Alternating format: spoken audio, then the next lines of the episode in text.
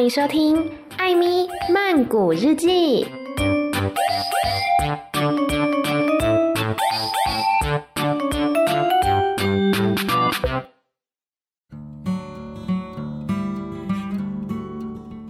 迪卡，米娜卡，欢迎收听《艾咪曼谷日记》。今天这一集呢是久违的艾咪聊天室，而且我很开心可以用中文聊天。之前呢在节目当中常常会访问一些呃可能来自泰国或是来自外国的一些歌手啊等等的，然后常常就是要么用英文，要么用泰文，最后呢都要翻译，对我来说有点辛苦。但今天呢真的是太开心了，这一位虽然是来自泰国的朋友，但是会讲中文呢。欢迎珍珍，大家好，我是珍珍。萨瓦迪卡，萨瓦迪卡。哇，今天很开心可以跟珍珍聊天，而且用中文聊天，你是不是很紧张？对，怎么办？不会啦，可以用泰文吗？不行。OK，好，今天珍珍呢来到我们节目当中啊，是因为出了一本绘本，嗯，绘本的名字叫做什么呢？爸爸的破书包。那泰文的书名是沙拉包恐破。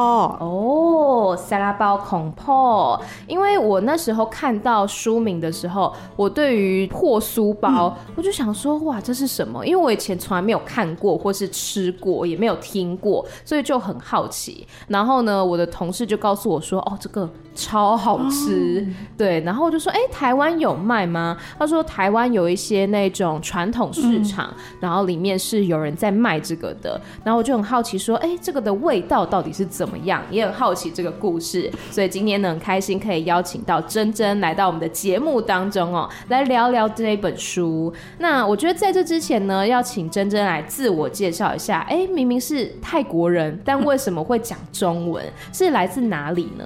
我是来自清莱省美赛，嗯，就清莱泰北，对泰北那边，嗯。然后我是因为是华人，嗯，所以就会讲中文，从小就念中文。哦，对，是，所以家里面小时候也会讲中文嘛？对。那后来是为什么会到台湾来？因为我的高中是，其实我们的学校是学注音，然后学繁体字。嗯，然后高中的时候学校就是有很多台湾老师来上课，是，所以高中毕业之后就哎有一个方式可以来台湾留学，嗯，就觉得可以来这边。那时候来台湾是读哪一所学校的什么科系呢？我念中山大学的中文系。哇，中文系很难，可是很厉害哎，就是你本。来在台北的时候，已经有在上华语的学校，嗯、对，对。然后呢，后来来到台湾，还继续上中文系的课程。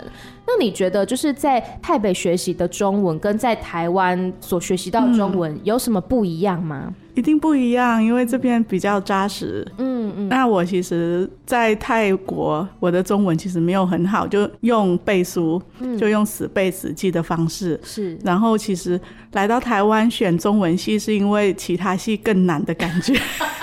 因为气管还是什么那些我都没有经济头脑还是什么的、嗯、啊，中文就是语文科系，就觉得这个是应该是比较可以用背书，然后慢慢的通过。嗯、但是来到就会发现，哎，很难，但是会用一种去理解的方式去念大学，这样子不像国中还是高中那种去背书。是。那我比较好奇是在台北那边的华文的学校啊，就是刚刚有讲说你们是呃上注音啊、嗯、繁体字，那有没有其他学校是不一样的？就可能是上简体字或其他的？我小时候几乎都是学台湾这种方式，就是繁体字跟注音。但是现在其实最近这几年，中国已经慢慢的兴起之后，就有很多也要学简体字，然后学汉语拼音。嗯嗯。然后其实现在的在台北的华校也是慢慢的会教简体字，因为学生会用到生活上。嗯、那繁体字还会教吗？也是会教哦，两个都教就对了。对对对，嗯哼，那刚刚讲到说这一本书叫做《爸爸的破书包》，可以跟我们简介一下故事的内容是什么吗？这本是爸爸跟小女孩一起做包子的过程，然后就来做这个所谓的破酥包。对啊，破酥包其实就是云南的一种包子，嗯、那边传过来的。那这个家族就是爸爸来教女儿，也是一种传承做包子的方法。为什么一开始会想要创作这个故事呢？因为是我的毕业论文啊，真的啊，对，太有趣了。我那时候是念华语文。教学，然后我的毕业论文就有想说，我想要做一本关于文化的教材，是。然后那时候就想到说，哎，我家里就是云南华人，然后有在做破书包，嗯、那这个破书包其实是一种饮食文化。对。那其实另外除了破书包，我们在地还有很多，比如说天地国亲师的宗教，还是土地公。那这些文化，其实在当地的小朋友，像我从小就在生活上有接触，但其实我们其实不会知道从哪里来，还是为什么要做这件事情，或者是破书包到底是什么东西。嗯。所以就想说，哎，借由毕业论文可以回来做一个让台北的小孩可以认识自己文化的教材。嗯，然后选择做绘本，其实因为觉得这是比较简单，然后让小孩可以容易接触的东西。嗯，因为如果真的做成那种比较教材的东西，自己也很难做，然后小朋友应该也不想要看。哦，了解。因为我在看这本绘本的时候，除了说前面哈有很漂亮的图文啊等等，后面还有很多的，就是一些介绍，就是像刚刚真真讲的，它其实就有点像教材一样，然后是图文非常丰富的一些延伸概念啊等等的。其实要说一下后面的这个文化介绍。是乐思蜀这个协会对。来跟我合作，然后一起做出来的。对，然后我的部分就是我创作出前面的故事跟内容，然后后来就认识乐思蜀，然后他们其实也是在做台北教育这一块，是，所以他们自己本来就有想要做台北的文化教材，就刚好哎，两个都有一个共同的方向，那他们就说哎，他们可以来做文化的部分。嗯，那其实我觉得他们做的蛮不错的。就他们有去研究一些文献啊，然后就做出后面的这些文化介绍。嗯，刚刚有讲到说跟乐思蜀之间的这个缘分嘛，是大概从什么时候认识的呢？不记得了，好几年了。对，就。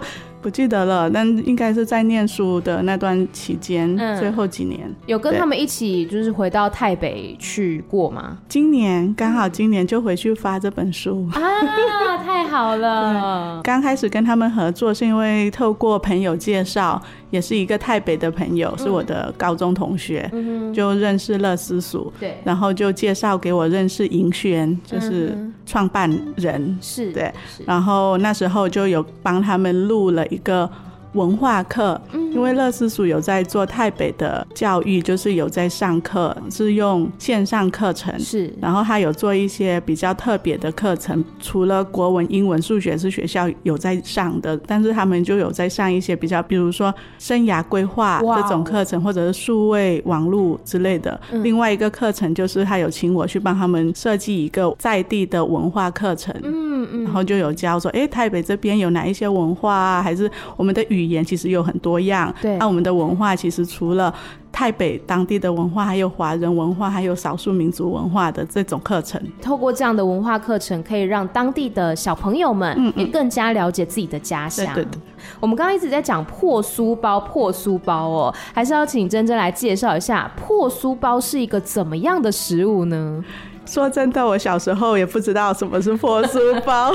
那你小时候都怎么叫它？就是爸爸妈妈都会说吃破书包，然后我就说、嗯、这不就是包子，干嘛要叫破书包？嗯，但是他们就说这是破书包，不是包子。哦，不一样。对，不一样。然后慢慢长大才去分辨说，哦，原来它跟外面的包子不一样。然后不一样呢？它，如果你吃过破书包，你就会觉得像我我自己啦，就会觉得我不太喜欢吃外面的包子。哦，因为破书包它会有，它是一层一层，它是酥，对不对？但是它其实是那个。面是蒸出来的，但它会有一层一层的面皮。嗯，因为在制作的过程中，我们会用酥油在面皮上抹上，然后这个动作我们叫做破酥。破酥，破酥，然后把它卷起来，嗯，然后再把它切成一块一块。所以当卷起来的时候，它就变成一层一层的。嗯哼，然后再把它。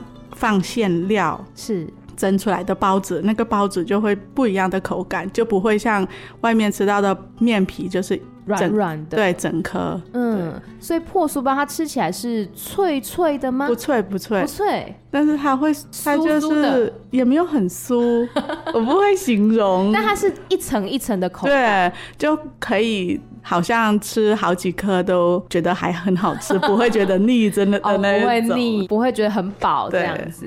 那呃，你知道做一颗破酥包大概需要花多久的时间吗？会做的就其实几个小时吗？一两两三个小时就做好了。嗯嗯，就在。如果少份呢，就比如说做两公斤的分量，是两公斤算少的吗？一两公斤，对对对，那算少的，就一公斤就是一包的面粉啊，一包两包的面粉，嗯，然后做出来再加上去蒸十五分钟。嗯，那你们家的这个破酥包，你觉得有什么样的特色吗？我们家破酥包因为是自己包的。因为对，是，所以外面的可能会是机器做的吗？外面也会自己包啦，嗯嗯，只是说家里面你自己做出来自己包，你就会很期待，然后你就会觉得啊，我今天包出来好不好吃？嗯，虽然没有自己揉，但是自己包出来，你就会记得啊，这个是我们自己包，我们就想要吃自己做的还是爸妈做的东西。嗯哼，你自己有觉得说你做的跟爸爸做的有什么不一样吗？其实我只会包。我没有学会怎么去做，嗯哼，就其实它很费功夫。这个破书包，像我妈妈学很久，还是要练习很多才会拿捏到那个包子要放多久，今天的天气温度，那我们要怎么去做这个包子？那你在台湾有吃过破酥包吗？有。那你觉得到地吗？我觉得 OK，可以，可以，对，通过就对了。因为也不一定说我们家的道地，只是那是我们家的味道。是、啊，也许其他人来吃也觉得，嗯，没有很道地之类的。所以，像我去吃台湾的，我就会觉得说。哦，这是我小时候的味道之类的。啊，了解。所以在台湾其实也可以找到类似的这样的味道。嗯。其实，在这本书里面呢，除了破酥包之外，还有讲到其他的一些饮食文化，我觉得也很有意思哦。比如说呢，有个东西叫做乳扇。我早上还在问我同事说，你们有没有吃过乳扇，然后他们就有些人有吃过，嗯、然后就分享说哦，那个好像我记得是硬硬的，然后一片一片的东西。我说哦，真的假的？我觉得看起来像很像 cheese 的感觉。嗯、那要不要帮我们介绍一下，说乳扇它是怎么做的？那为什么会有这个东西呢？其实它是也是云南那边的一个饮食，它其实是用牛奶做出来的。它好像用牛奶跟酸水结合在一起，然后它就会在云南那边天气比较冷，对不对？然后那个牛奶它就会把它绕在两个棍子上面，它就会变成像扇子一样。哇！所以它才会叫乳扇，乳就是牛奶，嗯，然后扇子是。然后当它干了之后，它就会变成一片一片的，是薄薄的一片一片，薄薄的。然后它的味道就有点像 cheese 的味道。啊，那还是有些人是说那是云南的 cheese，嗯哼，所以它是脆脆的感觉。对对对，但它是可以，通常我们都会把它拿去炸，油炸，嗯、然后卷起来就变成一卷一卷的，然后会撒上一点糖，嗯，或者是一点点盐巴，是。吃起来就会脆脆的。我觉得它造型看起来有点像是台湾的油条，或是那种什么卷之类的食物，对，看起来是长长的那种形状，但它是没有面粉，它全部都是好像我们用 cheese 去炸。嗯，刚刚前面有讲到一个东西叫酸水，什么是酸水呢？嗯，我其实也不知道。但是因为我们有写，对对对，书里面有写，但其实我们每吃到都是现成的，啊、现成的乳扇，然后拿去自己拿去炸，因为在我们那边当地也没有办法做，天气也没有那么冷，嗯，都是从大陆啊，还是从缅甸那边比较冷的地方就买过来的啊。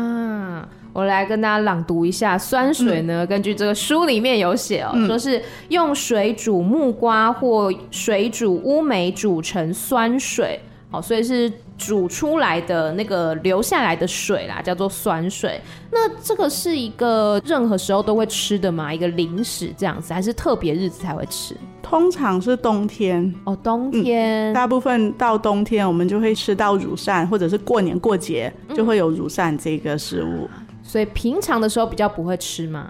没有，如果家里有可以吃，只是平常会看到，嗯，看得到的，就在冬天的时候，过年的时候，嗯，对。我觉得有点像是台湾有个东西叫乌鱼子，嗯，你有吃过吗？对对，有有。对，乌鱼子可能也是平常有的话也会吃，对对对对，但是过年的时候特别大家会拿出来吃。嗯嗯，我觉得感觉有点像。好，那除了刚刚讲到的乳扇之外，还有一个东西叫做白酒煮鸡蛋，这是一个。我觉得台湾好像有类似的，嗯，台湾可能会叫做酒酿鸡蛋之类的，所以你们也是从小就吃这个吗？嗯，我们这次有一个搞笑的东西，就是我们这次去发书啊。是，我先说一下，这次可以出版，其实要非常感谢那个怀世代青年公益行动计划，还有陈崇光文教基金会赞助出版。这个绘本，然后还有斑马线文库也是支持协助出版。是，那我们就有拿两千本免费的去捐给台北的华校。哦，也去那边跟老师们交流，说，哎，我们要怎么样用这本绘本，或者这本绘本怎么开始的？嗯哼。那讲到刚刚的白酒煮鸡蛋这件事情，有一个台湾老师就说。为什么叫白酒煮鸡蛋？我们都叫酒酿鸡蛋，嗯、对不对？对，然后另外一个在台北的老师就会说。因为我们台北都这样说，就是那是在地的一种语、啊啊、语文文化，这样子就、嗯、哦，就产生这种哦，原来如此。是，哎、欸，可是你们是用白酒吗？因为台湾其实它是米酒，对不对？对，米酒，但我们云南话都会叫白酒煮鸡蛋。哦，对，就白酒煮鸡蛋这个词，对，嗯哼，就各个地方的称呼不太一样，但都是指同一个东西。嗯嗯嗯那这个东西你喜欢吃吗？喜欢，也是冬天的时候会吃到，尤其是很冷的时候，嗯、吃这个就特别有感觉，对，暖乎乎的。嗯哼，你自己会做吗？不会，我都是负责吃的。很棒，这样是有口福的人呐、啊，太好了，真的是。而且就是有一些那种是生产完的妈妈也都会吃这个白酒煮鸡蛋来恢复这个体力啦。这个白酒煮鸡蛋在泰文要怎么说啊？靠马凯丸，靠马凯丸，对对。那靠马靠马靠马其实是米酒啊，对，凯丸就是甜蛋。嗯哼。那刚刚的那个乳扇要怎么念？乳扇其实在泰文也没有一个对应的词，那我们其实会叫 nong pan Yunnan。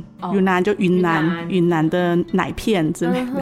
，non pan 云南，对，嗯，就是直翻的话就是云南奶片这样子。我们刚刚其实有讲到，就是这一些很多元的食物，那其实有很多听众朋友可能会觉得说，哎，这个我在台湾可能有吃过，会有听过这样子。所以我觉得就是文化它本身就是互相交流嘛，那就会产生出更加多元的文化。那我就比较好奇说，像是珍珍你们家。呃，你有去探讨过说你们家的历史吗？或者说呢，像在台北有这么多元的文化嘛？你有没有去追溯过一开始那个源头是什么呢？大家对于台北华人的印象其实是会追溯到，好像是有一本书叫什么《异域》吗？嗯嗯嗯，是。然后那个就讲到中国云南有一个军队，对，退到泰缅甸，对，然后后后来又退到台北这个地区，然后后来有一些人有回到台湾，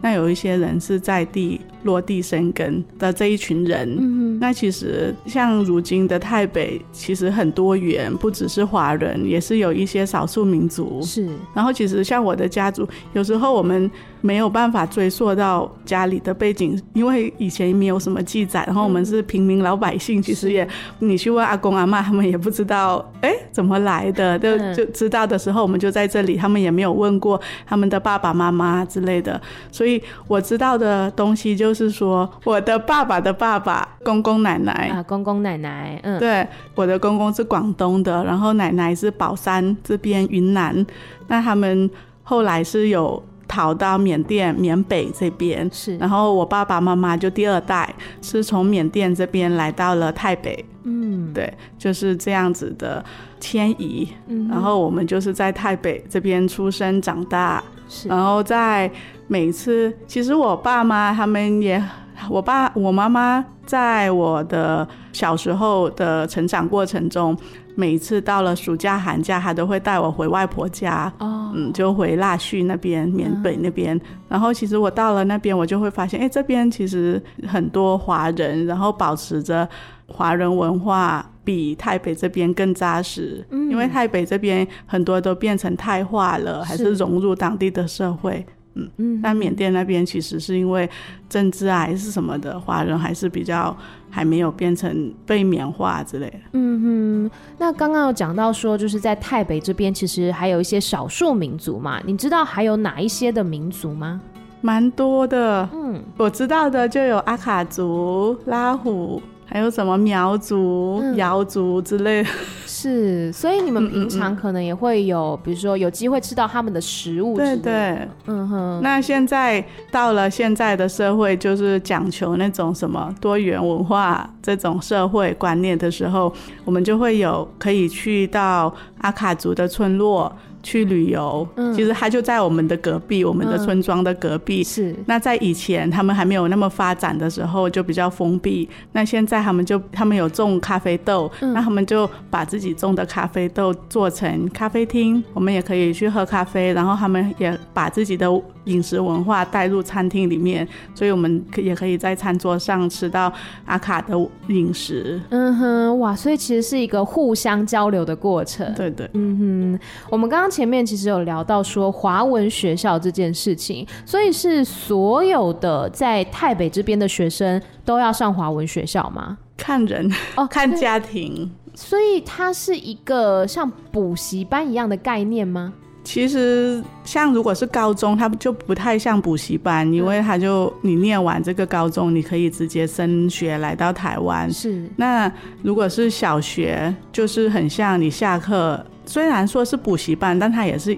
一个学校，嗯、因为它也是有念，以前有念很多科系，比如说有念历史、地理什么的。那现在因为学校也会觉得学生负担太大，他就会减少科系。比如说历史、地理，你在泰文学校有学的话，中文学校就不会特别去教，就会上国文啊那种比较华语语文科系的东西。嗯。这样你是几点到几点要上泰文的学校，几点到几点要上华文的学校啊？我小时候是早上跟晚上，哇、嗯！但我小时候已经很久了，很久了，二十年了嘛、嗯。所以是就是白天的时候上泰文的学校嘛？对。然后下了课大概是几点下课？四点。因为我住美赛，嗯，然后我小时候都上补习班，嗯哼，是。中文老师教的，然后国中才去上正式的，比较像华校的华语学校。是，那去到满堂，嗯、那美赛到满堂是十六公里，那我们要坐校车。嗯，所以早上是大概五点半上课，所以五点半还是六点？那七点下课。嗯，然后七点下课，你要坐校车回到美赛半个小时，然后准备一下去泰文学校。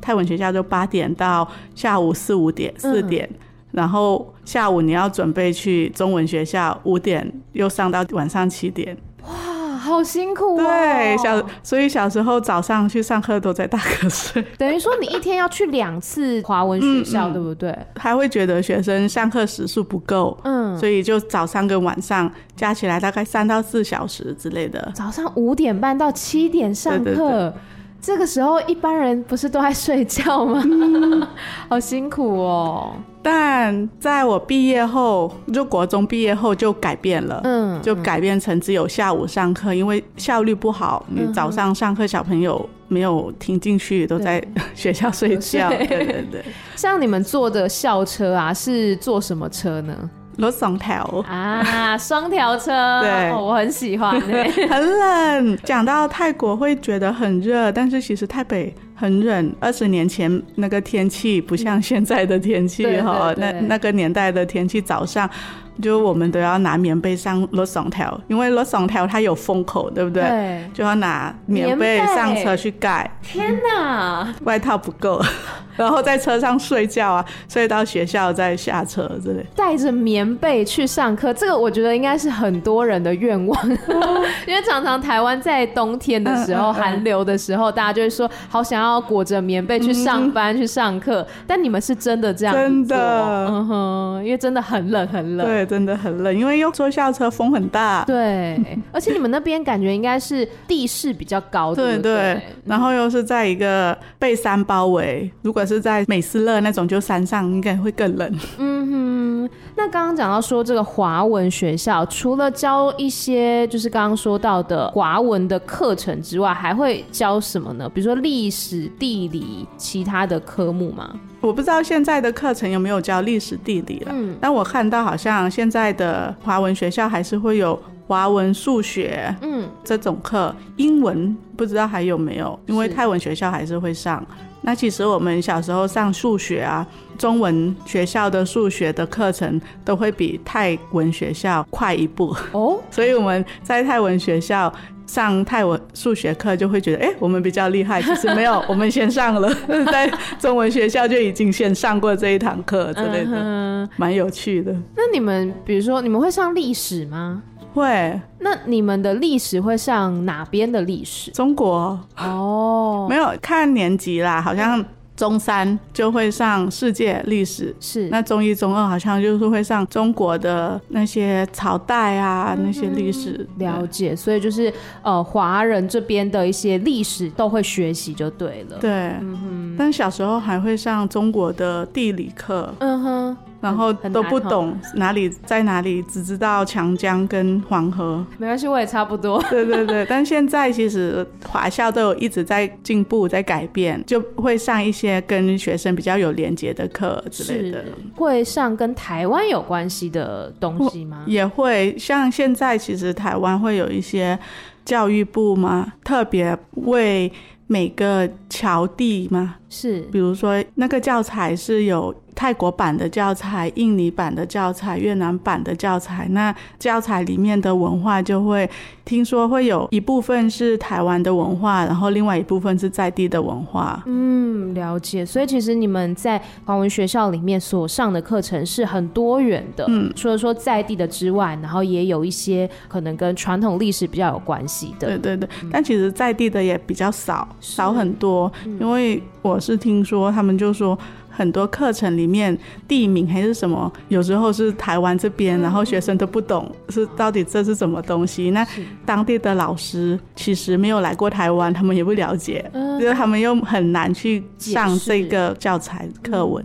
对，因为可能要去了解那个字，或者说那个地方的历史，才有办法去讲解这样子。嗯嗯，我们刚刚前面讲到说，包括说一些食物，其实还有一个部分，我觉得也是很有意思的，就是关于信仰的部分。嗯，对，像是在书里面有讲到的土地公跟天地国亲师这样的信仰文化，在台北是扮演什么样的角色呢？天地国青师，好像我的认知是目前只有云南人才会供这种神桌，是对，上面其实是红底，然后字就白字还是黑字，然后会写天地国青师位这五六个字。那在以前他是写天地君亲师位，那其实它是代表。我们古代的一个信仰就会有信仰天地君，就是也许以前是国王啊，还现在是国家，嗯，亲啊家人，然后老师们的这个观念，那是传统的一个中国文化的观念。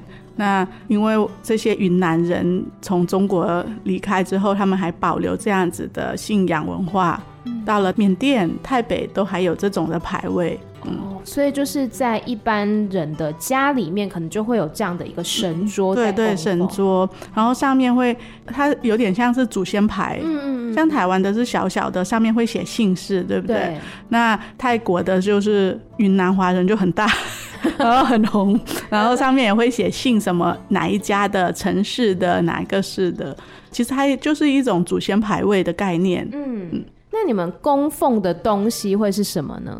都可以，其实供奉的东西，水果啊，然后花、鲜花这些东西，其实供奉的东西没有讲求什么啊，感觉跟台湾好像也是差不多。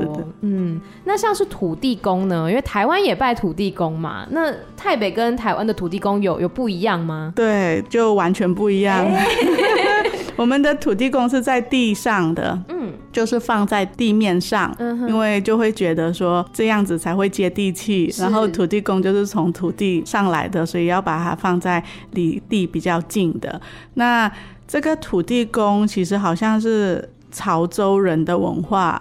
以前土地公像台湾的土地公都在一个村落有一个土地公在外土地公庙，然后大家就去那个庙拜拜。对。那因为海外的华人呢、啊，他是离开了那个土地，所以他就把这个信仰就带到，哎，我们没有土地公庙了，但我们还是信仰着在地土地公这个东西，所以把它演变成放在家里面的这个神明。家里面呢、哦？嗯。所以等于说家家户户都有一尊土地公吗？其实也是看家庭，但通常华人、嗯、像泰国的华人也会有。嗯，刚刚我讲的天地国亲师，也许只有云南华人会有，但这个土地公，潮州人、客家人几乎也是会有这种。如果他们有信仰佛教啊，还是信仰这种儒家的思想，他们就会有这个土地公，红色，它是一个最起初是红色的土地公，然后放在地上，然后我们拜的时候，我们就要。跪在地上，然后拜土地公。嗯，了解。因为我在泰国的时候也有看到，就是有一些人的家里面可能也有一个小小的，我不确定那那个就是土地公吗？嗯、就是在他们的家里面的院子里面。那个是泰国人的，泰国人也会有自己的土地神明。对对，如果大家去过泰国，可以注意一下，它是会有一个，有时候是在家门前的一个小房子。嗯嗯嗯、对，然后小房子里面就有很。多小型的人物坐在里面，那是一种古代人嘛，嗯，穿着古代的服装，其实那就是在地的神明，哦，当地神明的一种概念。然后在那边的信仰就是一种，哎，你要尊敬这边的神明，嗯、拜他们，他们就会保护我们这样。是，所以其实，在不同的文化里面，都有所谓的像土地公啊，嗯、或者这种神明，都是要来保护这个村庄，或者说保护这个家这样子。对对嗯哼。那像珍珍啊，你来台湾这样是已经多久了啊？十年。嗯哼。那你觉得来台湾的一开始有没有什么比较不适应的地方呢？来台湾一开始到了台湾，我觉得哦，怎么这么多中文？当然啦，怎么这么多汉字？然后因为在泰国都是泰文，然后来到就那种资讯大爆炸。是是是，因为之前以为哎自己的中文还是可以沟通，来到这边就哦我都看不懂，然后要花很多力气去。刚开始来到还要线上选课，嗯。要按哪一个？然后很多资讯都不知道要从哪一个地方开始。明明自己已经会中文了，都受到这样大的冲击。嗯、那有些人语言本来就要来这边学习，应该很困难的事情。我完全能够理解。我那时候去泰国也是一模一样的心情，啊、对不对？就是你以为你已经有一些基础了，对对对，有一些能力了，去那边应该是沟通无碍，但是。当一下子太多太多的资讯涌进来，你会想说，我要从哪里开始读？然后我到底要要怎么做等等的。像泰文会有所谓的印刷体嘛，它的印刷体跟书写体就是不太一样的。对，在中文你会觉得有这样的困扰吗？因为从小就有看过，所以其实是还可以，但只是它很多的时候，你就会花很多时间很跟精力去。到底在写什么？这样子去分辨。是我那时候就是一开始在学泰文的时候，最困难的地方就是断句，嗯、因为就是常常一整句，然后想说这个哪一个字跟哪一个字是放在一起的，然后就拿笔在这边做个记号，这边是一个字，这边是一个字，这样子。泰文很难，很难，真的很难。然后有，有时候泰文的书写我都要画，到底在写什么？因为有时候连在一起。对，你觉得泰文跟中文哪个比较难？各有各的难吧。我会觉得中文难。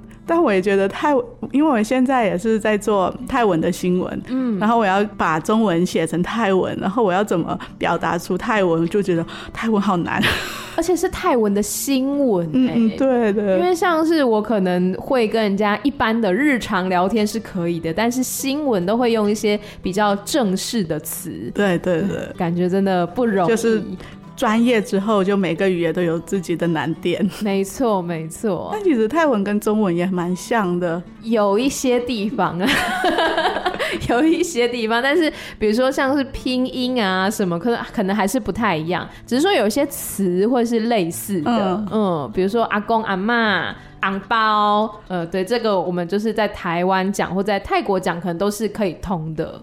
那你一开始来台湾的时候，有没有什么很惊讶的事情？那种文化冲击？嗯，我在台湾过年呐，啊，嗯，然后我觉得台湾，嘿，也许因为我是我是外国人哈，嗯，然后在台湾过年的时候，该怎么说呢？我会觉得台湾的过年那个年味有点不太多。对对，是真的，可以这样讲，确实是这样。我先说我自己的想法好了。小时候感觉年味比较浓啦，大家会很期待说，到了新年要穿新衣，要出去玩，然后要去亲戚朋友家。但是长大之后就。嗯感觉没有那么热闹了，嗯，对，你觉得呢？我很怕说，我讲出去，大家会觉得啊，你你没有在这边亲戚朋友啊，你当然没有感受到。作证是真的没有，现在是真的没有，可以安心的讲，可以可以，麦本来，因为泰国很热闹，嗯，除了泰国，其实我马来西亚的朋友他们在马来西亚的过年，华人过年他们也很热闹，啊，缅甸那边这种华人村，在海外的华人村都很重视这个过年，那。我还以为我来台湾我会遇到那种，哎、欸，我因为我蛮喜欢节庆的气氛，嗯，那却反而在台湾就啊，怎么这么安静，然后没有吃的，找不到餐厅，然后哦都没有人，大家都躲在房间，呃，躲在家里面之类的。可能你没有到对的地方啦，但是对的地方人太多，很恐怖，就。那个反差，它不是很平均，你知道？可能像比如说像你刚刚讲的，呃，马来西亚啊，或者说泰国等等，它是每个地方都很热闹。对对对。但台湾可能就比如说年货大街或是什么地方，它就是特定的地方很多人，但其他地方就是很冷清，对，没有什么人。其实它应该要每个地区整个街区自己在家里面热闹，然后整个社区就会变成有那种年味。嗯，对，就就变成我今年。第一次大年初一去龙山寺拜拜，嗯，我之前都是前后才会去，那今年去的时候。好多人，然后要挤进去，哦，本来想说不进去了，但都来到了，要挤进去拜一拜，然后挤出来。有感受到年味了吧？那不是年味，那是被压挤人，人挤人。对，确实。那在就是生活方面，就比如说呃，生活习惯等等，一开始来的时候有什么觉得哎，跟我们泰国很不一样的地方吗？饮食吧，哦，很多泰国人对饮食方面都要。去适应，嗯，因为我们大家都知道泰国的饮食都是重口味的，是。酸酸辣辣的，对。啊，天气热，有时候你不想吃东西，你就会吃这些零食啊什么的凉拌，嗯，那到了台湾饮食方面就卤肉饭，对，久久吃一次 OK，每每天吃就会觉得嗯有点太太腻了，对对对，然后很多饮食方面就是都是比较肉啊还是菜是有点、嗯、我们会觉得有点油之类的，嗯，然后有点淡。是，但台湾人会说这是健康，就是你不要吃太咸的，啊，我们吃太咸，我们 身体不好。不会，每个地方都有自己的饮食文化，可能也跟当地的，比如说气候啊，然后或者说人的族群啊等等，都是有关系的。因为我自己很爱吃泰国菜啊，嗯、就是酸酸辣辣的，然后台湾便当好大份。吃不完，确实哎、欸，因为我我一开始去泰国的时候想说，哎、欸，就就这样子，对，就比如说叫一个什么什么饭，然后他可能就呃，我觉得我那时候会比较觉得不适应的地方是台湾的便当都会有很多配菜，嗯嗯，对，但是泰国的话可能是三片那个黄瓜，哦、或是对，对那个生的瓜放在旁边，或是一些生的那个豆子，我当然也很喜欢吃的，可是觉得说哦，就是真的跟台湾蛮不同的，对对对，嗯，那像台湾。一个便当，然后那个鸡排排骨就，Oh my God，怎么吃，吃不完？但是一开始因为小小学生、大学生会饿，但是吃完了都觉得。没有味道怎么办？那我吃完了，要要拿辣椒来配一下之类的，嗯、让它提味一下。物价方面呢，你会觉得就是有什么差别吗？我很久没有去曼谷，嗯，但听说现在曼谷的物价也不便宜了，跟台北好像越来越接近，嗯，但是相比之下，工资却没有台北这么高。啊。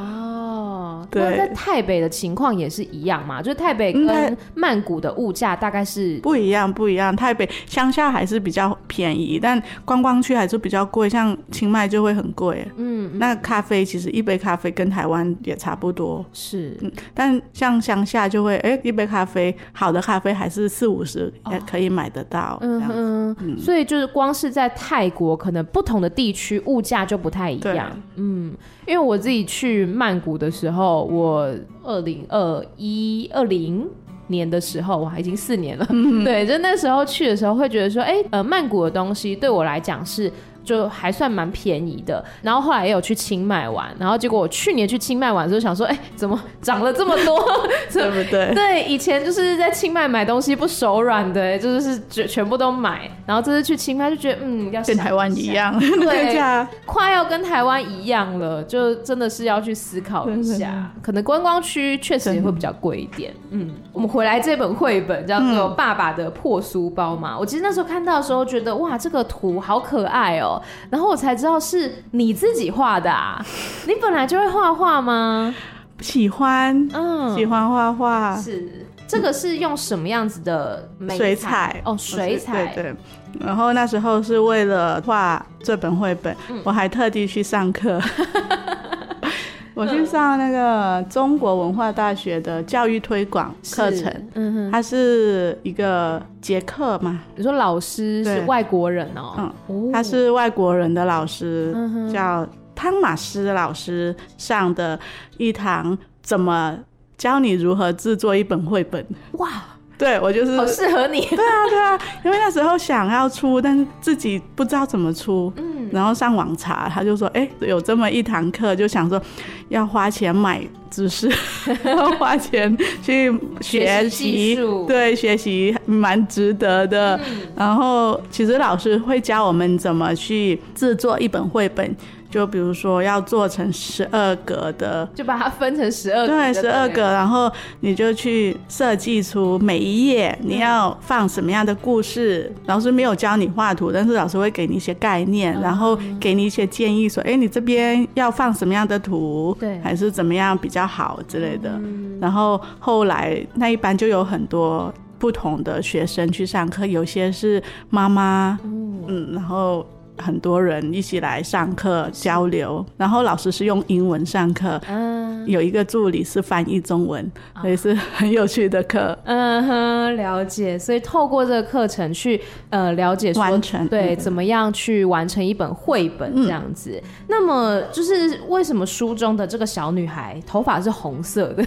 我在看的时候我一直很好奇，我想说你头发也不是红色的啊，黑色就不可爱，哦、没有红色就。我觉得会显得，哎、欸，这女孩小朋友会想要去接近，嗯，然后是她有点是动画嘛，卡通。嗯这样子是。对，感觉比较有朝气，嗯哼，比较活泼的感觉，比较活泼，嗯。然后我之前有自己大学的时候，我就去参加美术社，嗯，因为就喜欢画画，但没有学过什么这种课程，嗯、就去参加这个社团，嗯、然后在里面就做自己的兴趣，嗯，也有画一个女孩，也是红头发的女孩，很喜欢红头发，对对，所以就哎、欸、想说来做这个绘本，那。小女孩还是用红红色头发，跟我前面的 这样 有连接。嗯，那呃，你觉得整本书当中哪一页最难画？我都是想很久，但是画很快。嗯哼嗯哼，就是想那个构图要思考很久，或者是找灵感啊，嗯、要画成什么样啊，这样子的会比较久。嗯哼，但是当画下去，我在社团里面就那种。一两个小时就可以画出一幅画。哇但但我的画是比较没有那么的细腻，嗯、像有些学长们的画就好漂亮，然后那个细节每个细节他都画出来。我就是那种性子比较急的人，嗯、然后就没有办法画得很细，但是我想要。完成就画得比较快，嗯、然后哎、欸，可以完成一个作品这样子的方式。我觉得风格都不一样啦。嗯，对，像这一页，我觉得它看起来就很复杂，它有很多颜色哎。我蛮喜欢那一页的。嗯，这个因为我觉得有那个很多感觉。第二十八页，后面是森林。对，那森林其实说真的，如果是那种本来就有在画画还是会画图的绘者来看，他们应该会挑出很多毛病。不会啊，我觉得每一个人画画都是有自己的风格，没有什么对跟错。嗯，我觉得这就是你你的创作，你的作品。嗯，那这个我就想要反差出，他看出去外面是那种一片森林，然后。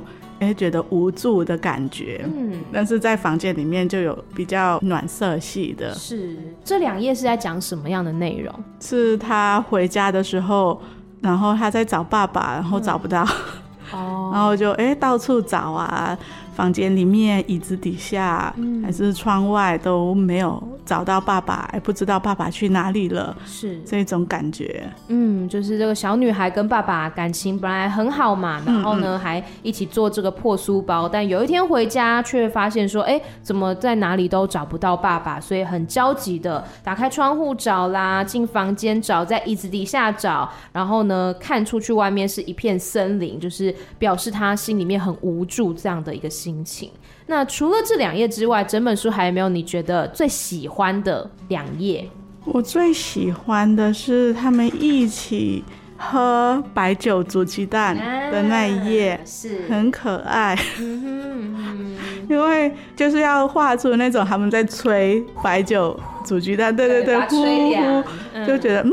要把它画出那种温馨的感觉，然后爸爸又大大只，他又喝大碗的白酒煮鸡蛋，那小小孩小女孩是小只，然后就在旁边是喝小碗的，嗯，这种的感觉在这一面上就觉得嗯，父女的情节是。的关系，然后另外其实这个也反映出桌子上还有三本的课本，嗯、对，那这三本课本。分别是一个是练习簿，然后另外一个是华语课本，另外一个是能词练帕萨泰，嗯，是泰语课本，泰是对，所以这是女孩下课之后在喝白酒煮鸡蛋，然后爸爸也会教她写作业，这样子的家庭的课后辅导，课后的一个温馨的时光，嗯，对。那时候是为什么会想说要把女孩画的这么小只，然后爸爸画的这么大呢？之前我看过一个国外的画家，嗯，也是类似这种。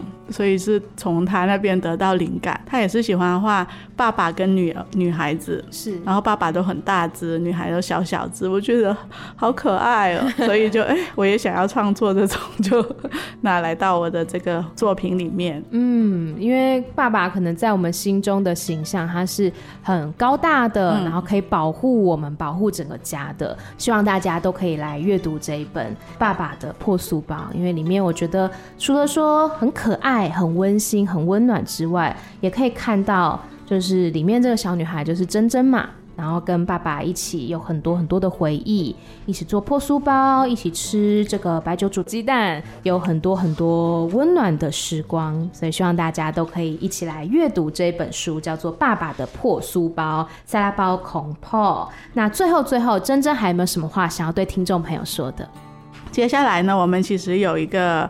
新书说明会，嗯、就是分享会啦，在国际书展，嗯、就在二月二十三号礼拜五的九点到十点，在台北国际书展世贸一馆一楼独自乐园一二一五展区，嗯、会做一个做绘本给孩子与自己台北移民村的绘本练习，爸爸的破书包分享会。然后也会有乐思组团队一起去那边做分享。嗯，所以 Amy 会把那个相关的资讯放在节目资讯栏，大家都可以去呃点选，然后去看看。当然，重要的是当天到现场来支持珍珍。那珍珍自己的节目要不要宣传一下？我的节目在中央广播电台，我有做两个节目，一个是。华语太好学是教泰国人说中文，就用泰文教学。节目泰文名称是什么？帕萨金帕普伦。嗯哼，帕萨金帕普伦是。另外一个节目是บันทึกชีวิตในไต้หวัน啊，它就是 在台湾的记录，是在台湾的日记，跟 Amy 的艾米曼谷日记。对啊，对啊，蛮像的。上次 Amy 也是去我们那边受访。哎，我那集播了吗？还哎，这这礼拜还这礼拜播了。好，那我也把我那。一集的链接 放在节目资讯栏里面，很可爱，可以去听 Amy 讲全程的泰文，好可怕哦！我想起来就觉得好可爱，很厉害。我也觉得珍珍很厉害，今天整集中文的很棒，很棒。我们就互相，真的互相。我们那时候就在想说，啊，到底是要用泰文还是中文？嗯、说不行，你会讲中文，你就要讲中文。然后真的就很崩溃，说 不能讲泰文吗？已经强迫 Amy 讲泰文，互相互相可以，我们都表现得不错。嗯，那今天呢，非常谢谢珍珍来到节目当中，也希望大家可以持续的关注这一本书，叫做《爸爸的破书包》，塞拉包恐破。谢谢珍珍，谢谢。